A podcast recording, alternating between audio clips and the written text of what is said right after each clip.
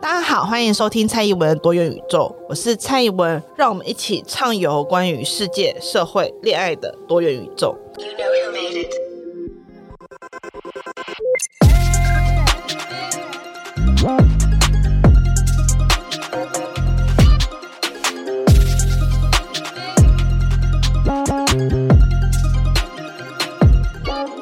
Hello，欢迎收听蔡宜文的多元宇宙。在开始今天的节目之前，我想要先念一段来自胡淑文《哀厌世童年》这本散文集当中其中的一篇文章，叫做《挚敌》。那这个“挚”是挚爱的“挚”，然后“敌”是敌人的“敌”。我把男孩给的情书与卡片摊开，那一个个漂亮而无用的东西，进口的文具，舍不得离开纸盒的礼物，摊开。摊开，像展示会一样，全部摊开，告诉他我拥有什么，好让他记起自己被剥夺的一切。我把最好的东西收起来，留下几样便宜的小玩意，大方宣告这些我不想要了。喜欢的话可以送你，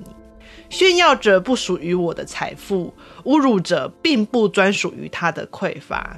请你羡慕，请你嫉妒，请你记住。记住你被剥夺的一切，记住你被剥夺到甚至不认为自己遭到剥夺，因为你已经习惯一无所有。记住，你再怎么自命为森林里最美丽的一只黄莺，再怎么聪明可爱，都只能得到一点点，也就是少失去一点点。你的生命仰赖于你这个族群与阶级的安分守己。就像我爸我妈，他们人生至今最大的成就，不过是把女儿送进私立小学，让她跨过他们跨不过的那条界限，进入世界另一边，给小费的那一边，背向自己的身世，离开收小费这边。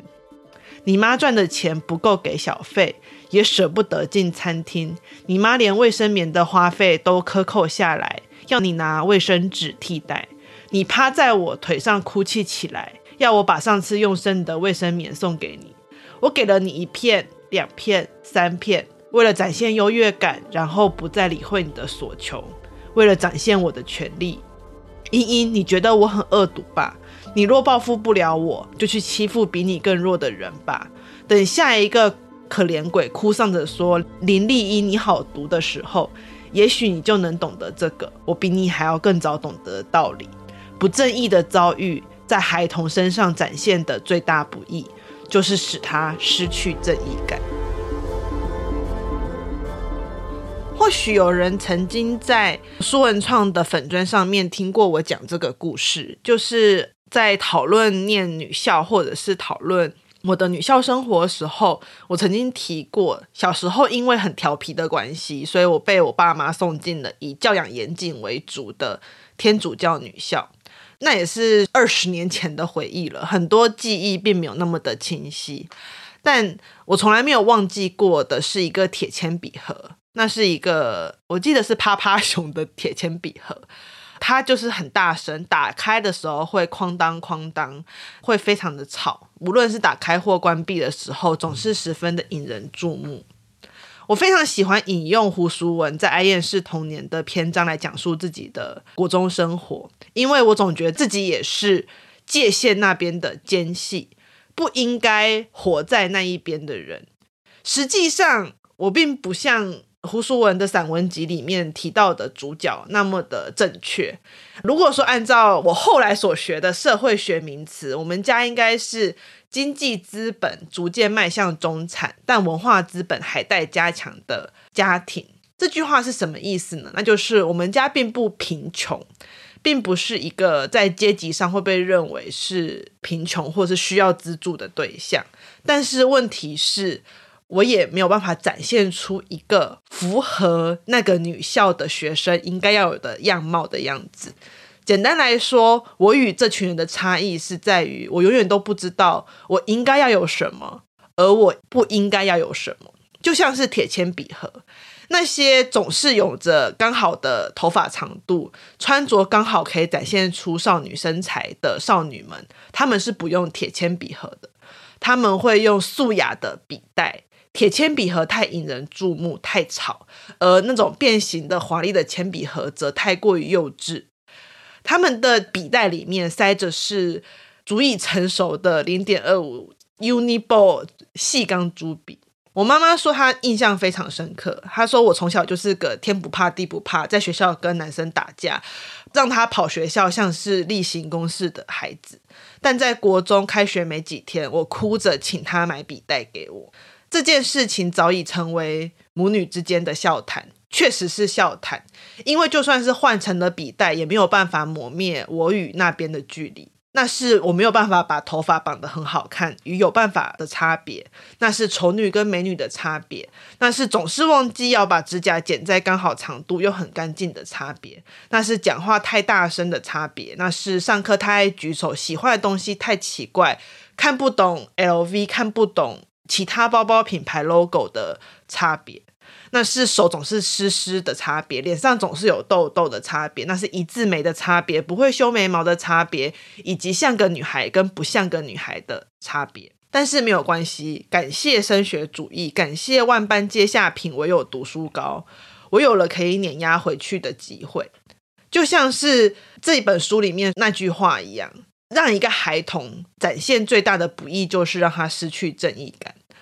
而我。所遭受到那些我很难去命名说是霸凌的那一些区隔，那些让我感受到孤独的区隔，对我而言最大的影响是造成了我觉得，当我可以成为让人受苦的人，当我可以也这样子去区隔别人的时候是好的，因为我就不会成为那一个被注目、被认为是不合格的人。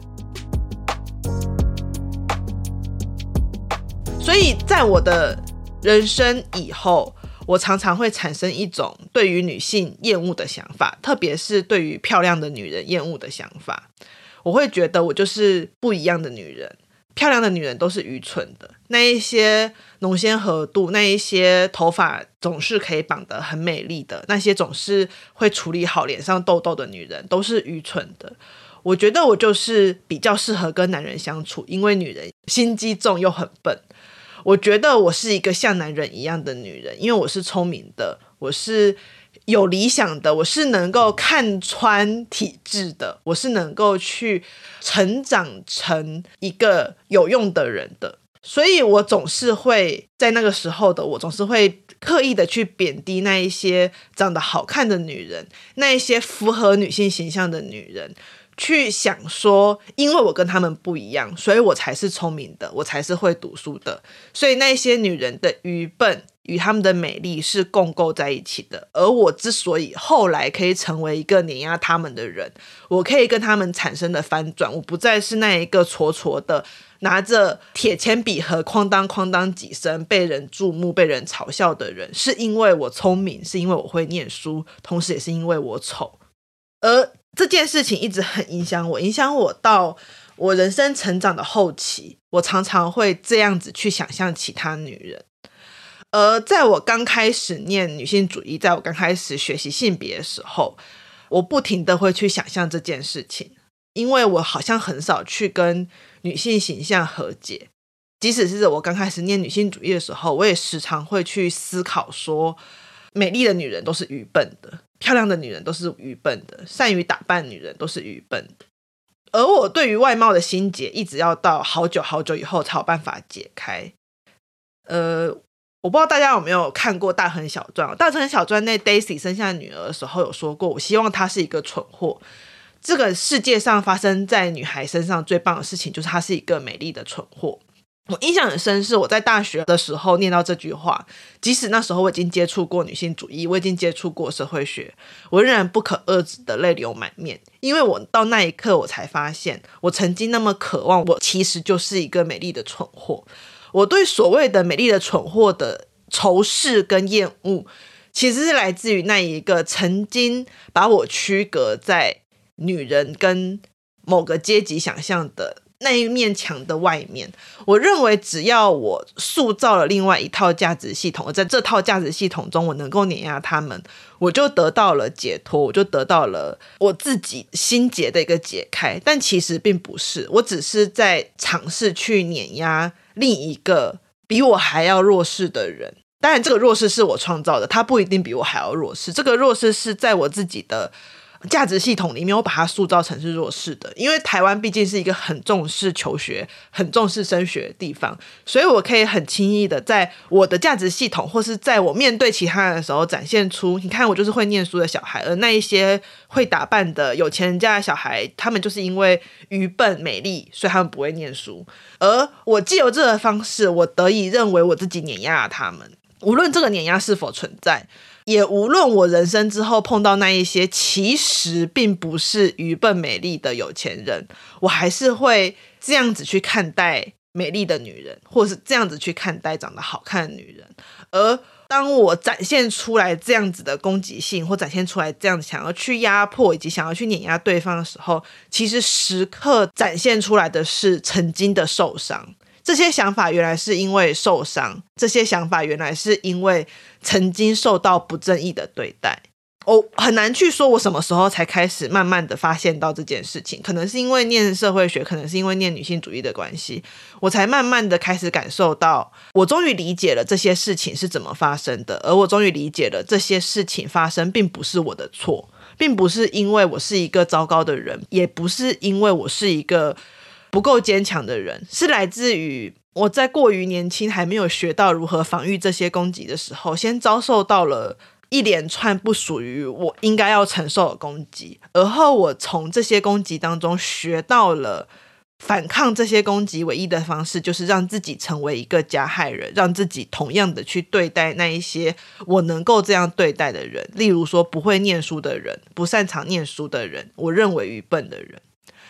所以。在我开始了解了这个世界上的接续，在我了解这个世界上如何去划界，以及如何借由划界让人无法去彼此团结，让处于弱势的人仍然无法去好好相处，来取得自己能够生活的一席之地之后，我才逐渐与我自己心中那一个美丽蠢货产生和解。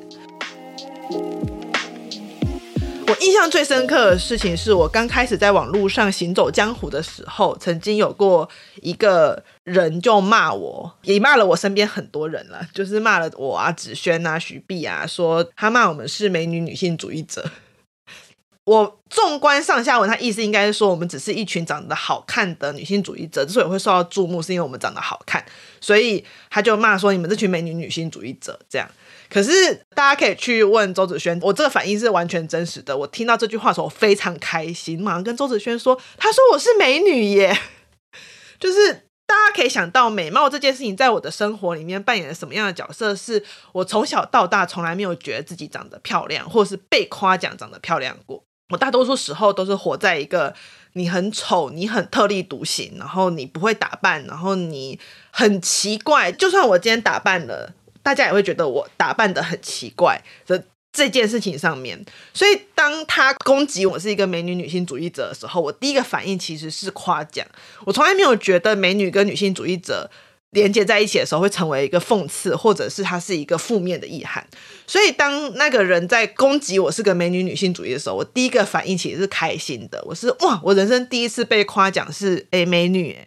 直到其他人跟上下文的反应过后，才推估到哦，原来他指涉的我是因为依靠美貌而得到大家认为会想要听我说的话，而不是因为我是一个会写文章的人，或是因为我是一个会念书的人。但有趣的事情是，当我得知到他后续的意思过后，我也没有受到侮辱的感觉。而我为什么会觉得自己没有受到侮辱的感觉？其实是来自于我对于自己智慧的这个层面，我觉得我非常的有自信心。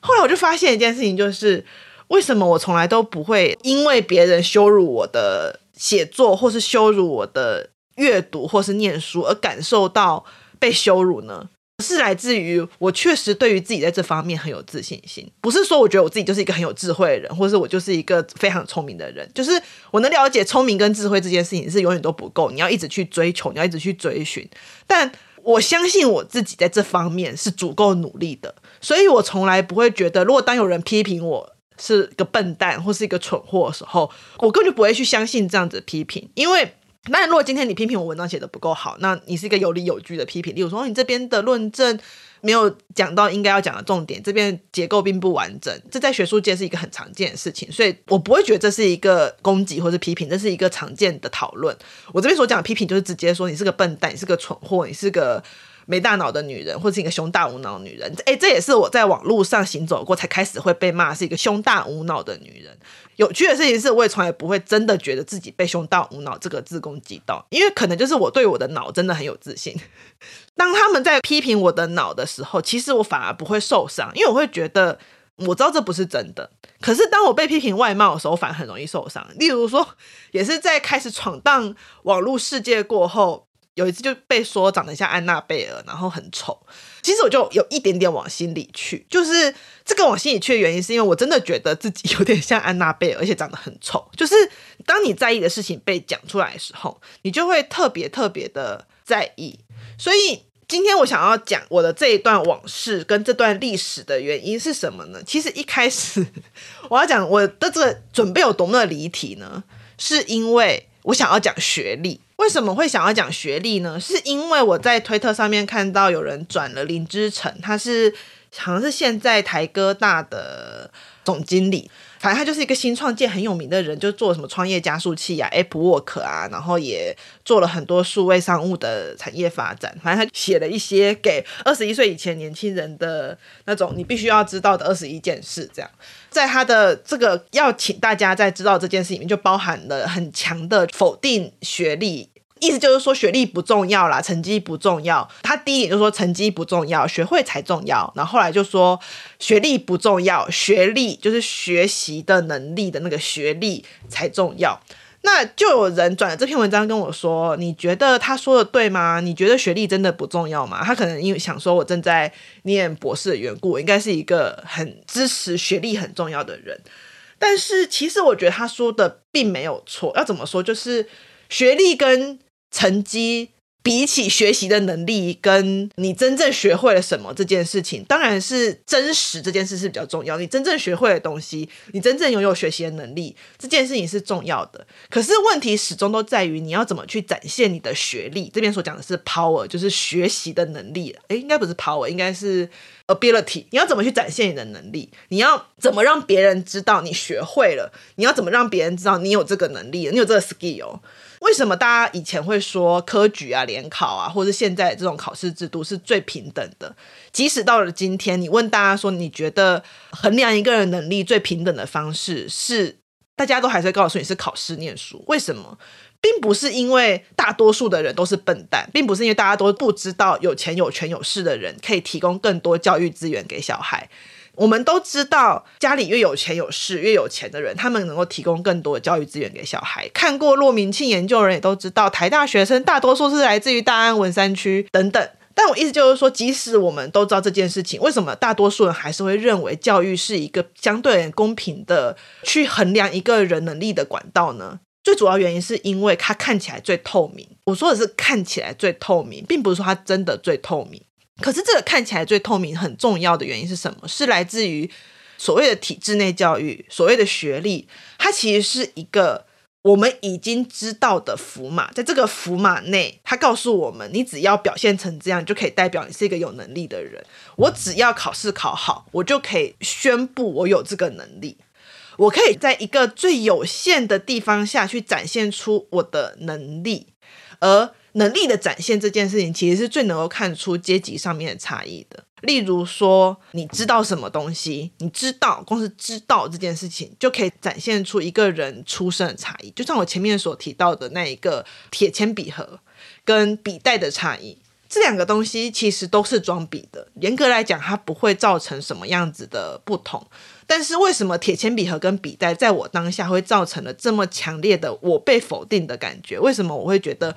我可以深刻的体会到那个鄙视跟不优雅的感觉，那就是来自于在那一个福马当中，他们所有人都知道，现在一个应该要是中上阶层应该用什么东西，而我不知道。我们家难道买不起笔袋吗？铁定是买得起的，但是我们不会知道要去买笔袋，我们不会知道要买哪一些笔，所以光是知道这件事情，知道怎么展现这件事情，它本身就已经是一个资本的展现，其中还可能还会呈现在什么东西上面呢？例如说音乐会，很多人其实都有那个钱去听音乐会。就是你要去买张门票这件事情，绝对是大多数的人都负担得起的。可是问题是，你要怎么知道我今天听的这个音乐会是哪一个音乐家？谱曲者是谁？作曲者是谁？弹钢琴的人是谁？那他弹的这个乐器特别在哪里？至少我是都不知道。我本身是一个完完全全的。音乐小白痴，就是在这方面的小白痴。可是我要跟大家说，虽然我跟大家说我是一个完完全全音乐小白痴，但是其实我学过非常非常多年的钢琴，所以大家就会觉得很讶异，说你怎么会学过钢琴，可却不知道这些东西呢？因为很简单，我小时候学钢琴的时候，就真的只是学钢琴，就是学怎么弹。老师把我抓在钢琴前面，然后就叫我弹。然后你问我，真的觉得弹这些曲子好听吗？我不知道，因为我不知道怎么听。我可以看得懂五线谱，我可能也可以把一些音符弹出来，但是我不知道什么东西是好听的。我不知道这首曲子是谁写出来的，因为没有人跟我讲这些事情。我的意思说，光是怎么听，光是知道这首歌是谁写的，光是知道这首歌是什么风格，它是 Baroque，它是现代，它是我甚至还不知道什么风格，它就是一个很明显的文化资本的一个展现。所以，文化资本相较于经济资本，有个很大的重点是。你要怎么把它表现出来？你要怎么把它呈现出来？你要怎么样让人家知道你是一个有智慧的人？你要怎么样让人家知道你是一个有读书的人？对我而言。念书是最简单可以展现出来这件事。我只要告诉你，我今天有念完这本书，那这本书里面我可以告诉你大纲，我可以告诉你它里面讲了什么东西，我可以做一个很漂亮的 presentation，告诉你说我今天跟你讲了这个书里面的概念是什么。就像我跟大家讲，当女孩成为货币的时候，就把它画成一个结构图，我用这个结构图画出来过，告诉你说，你看就是这个样子，它的大纲是这样，它所呈现出来 idea 是这样，它的抽象思考概念是这个样子，所以大家可以很快理解。对，蔡英文看这本书，它好看。透，他是知道文化资本是什么东西的人，他知道经济资本什么东西的人，他知道物化是什么，他知道所谓的阶级流动什么样的概念，所以蔡英文是知道这些东西的人，我可以用这样子的方式来呈现出来，而。我知道怎么呈现这个东西，本身就存在于文化资本当中。我有这个资本，我才有办法去呈现出来这个东西。其他人他可能也能够理解这个概念，他可能也看完这本书，但他没有办法去做出这个呈现。所以我们需要一个形式，才能够去呈现出我确实拥有这样子的能力，我确实拥有这样子的文化资本。所以林志成说的有没有错？他说的没有错，确实能力比较重要，确实确定有学会比较重要。但是学历跟教育是一个最简单可以呈现出我真的有学会，我真的知道这个东西的方法。因为如果今天我们要选择这个非主流的方式，就像是我不要选择学历，我不要选择成绩，我要选择用新创的方式，我要选择用。艺术的方式，例如说我要画一幅图啊，我要选择用更不是那么主流的方式的话，其实我反而需要更多其他的资源来呈现。例如说，我可能反而更需要，我原本就是一个了解艺术的人，我原本从小就培养出不同的生活品味，我本来就是一个在社群当中跟别人有所连接的一个人。例如说，我可能从小到大就生长在音乐世家里面，所以我了解这套。整个音乐家他们之间的关系是什么？可能我甚至跟这个音乐家就住在家里隔壁，所以我根本就知道他平常是怎么样去练音乐、去训练的。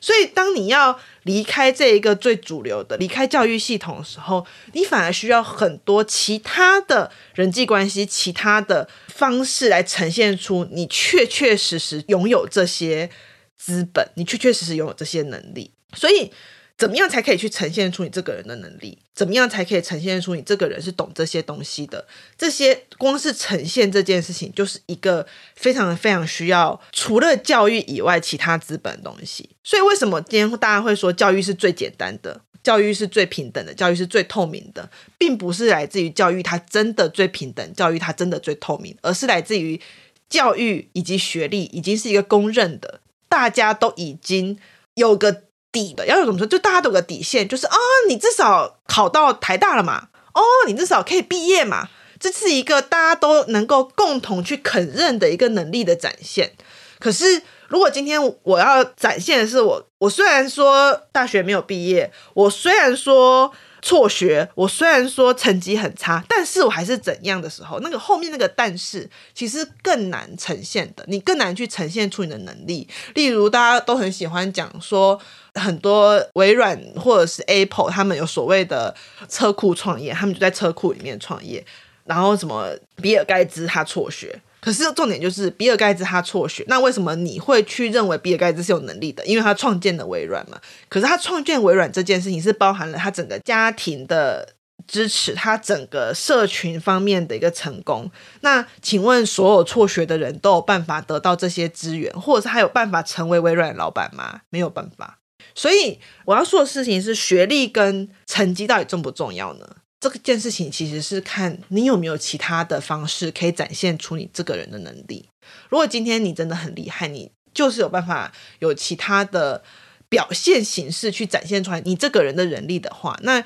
学历当然不是最重要的，成绩当然也不是最重要的。可是如果今天你没有办法的话，那可能学历还是一个最传统、简单可以让别人知道你能力的方式。然后回过头来，我在准备这个题目的时候，刚好看到就是丰原高中跟宜兰的安安的事件。其实我在想的时候，一直有一个感触，就是就像我前面所提到的，因为很深刻的体悟过，所谓的有钱人，或者是所谓的与你阶级不同的人，他是怎么样去与你产生区隔的？他不是那么简单直接的所谓。金钱上面的差异，有钱人他从来都不是把一叠钞票拿出来说，哎，这就是你跟我之间的差距，不是。大多数有钱人不是这样的，大多数有钱人会经过一系列细致的手法来呈现出你跟他就是属于不同世界的人。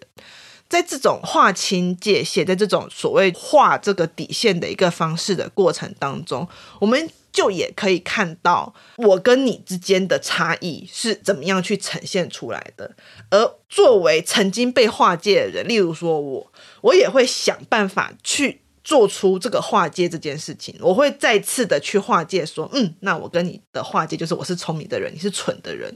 那我同时也会用我这套划界去伤害别人。例如说，我可能去伤害。其实阶级位置比我还要差，但是比我还要不会念书的人，我也去这样去划界，然后去伤害他。所以我的意思就是说，当我们去看待所谓的霸凌，去看待所谓的学校内的体制的时候，其实回过头来，前面我在讲林之晨在讲学历的时候，我自己在写稿的时候就觉得说，好像会变成我是很支持学校的教育的，其实并没有。我非常能够理解，就是在学校里面很容易会因为这种。不停的符码的建构，不停的划界建构，而去产生所谓的霸凌，而且很多时候这种霸凌甚至是老师带头的。我自己在国中跟高中印象当中，这种划界跟这种霸凌，从来老师都是参与其中的，而参与其中的老师，甚至很多不会认为自己是恶意的，他会认为自己只是让学生学习，让学生成长。他们很多时候。甚至只是想要展现自己作为一个老师可以展现的权利，因为他们拥有这个权利，所以他们就把这个权利给付诸实行。当他们在实行这个权利的时候，他们所要得到的只是他们的权利有确确实实的实行在学生身上，而学生有服从的这个结果而已。他们并不在意这个权利的实施是否是符合正义的，是否是。能够改变现在这个班上的状况的，更多时候，他们可能是在加强现在在班上已经倾斜的权力关系。应该这样一个理想的状况，应该是这个班上因为阶级或是因为课业已经存在着一种权力关系的倾退。例如说，大家都会觉得功课好、学习好的学生，他们会有自己的一个符码去化解，而所谓的我刚刚所讲的那种阶级，就是他们属于比较好的。不论是文化或者是经济，他阶级属于比较好的，他们也会有一个划界。在这个划界当中，本来是期待老师的权利是去平衡这一个权力关系的。老师的权利应该是要去平衡，说，诶，把那一些处于弱势或处于原本班级当中权力杠杆比较弱势的人当中，给稍微拉起来，把它变成平等的。这是我们对于学校内老师的期待。可是大多数时候，依照我的经验。这自我的经验，以及这几天我们所看到的这些学校内霸凌的故事中，老师们不仅没有去扮演那一个把这个东西给平衡的一个角色，反而是变成了加强原本的权力关系的位置的角色。而这个加强会透过学校的制度，例如说服装仪容啊，例如说课业啊，例如说所谓的去纠正对方的。品格，可是这个品格就包含了他们所认定的品格。例如说，他认为一个女生应该像个女生，像是在这次的宜兰安安事件当中，里面就包含了很明显的一个性别的一个想象，或者是包含了他认为一个资优生应该有什么样貌的一个样子，甚至是也包含了老师认为，就算今天我是冤枉你，你也要承受的一个权力欲望的象征。所以就变成了，他不仅仅没有去平衡原本社会复制到教育现场当中的不平等，他甚至还加强了这个不平等的存在，而把这个不平等深深烙印在这当中会被受到伤害的学生们。所以我自己对于学校教育也并没有这么乐观的态度。当我在做这个原本只是要做讲学历跟讲文化资本的。东西，然后慢慢在做的时候开始搜寻文章、搜寻资料，就就就想说，哦，那我就先讲讲我以前的那一个故事，关于阶级的跟关于性别的。所以今天大家可能会觉得这个主题有一点点凌乱，而加上我最近又在看《黑暗荣耀》，还没看完，所以大家可能会觉得这个主题有一点凌乱。但其实我想要讲的是。我们必须要透过对于阶级、跟对于文化以及对于性别，就是一个交错的权力关系，回过头来去看待一个孩子他在成长的过程当中，他所遭遇到的可能的不正义以及可能的权力倾斜，然后我们再重新回过头来去检讨学校教育在这里面可以扮演什么样的位置。因为我自己是觉得这几年一直在讲所谓的霸凌防治，一直在讲所谓的叫人不要霸凌别人，可是常常这个都是去针对于学生。但是无论是我自己、我身边人的经验，或是依照这几次霸凌的事件当中，我们可以发现，最常在教育现场滥用权力且最有权力的人，可能往往就是在教育现场当中的成人，有时候是老师，有时候是家长。所以或许。要先开始从让在教育现场当中的成年人反省自己的权利，以及限缩他们滥用权利的可能，我们才可以进一步去探讨到我们要怎么样去改善那一些在孩童身上展现出来的不正义，也让他们成为一个不正义的人。好，那今天的主题就到这边结束了。呃，希望大家能够从中得到一些，我不知道听这个故事可能就希望大家可以互相疗伤吧，就这样。好，那希望大家廉价愉快，拜拜。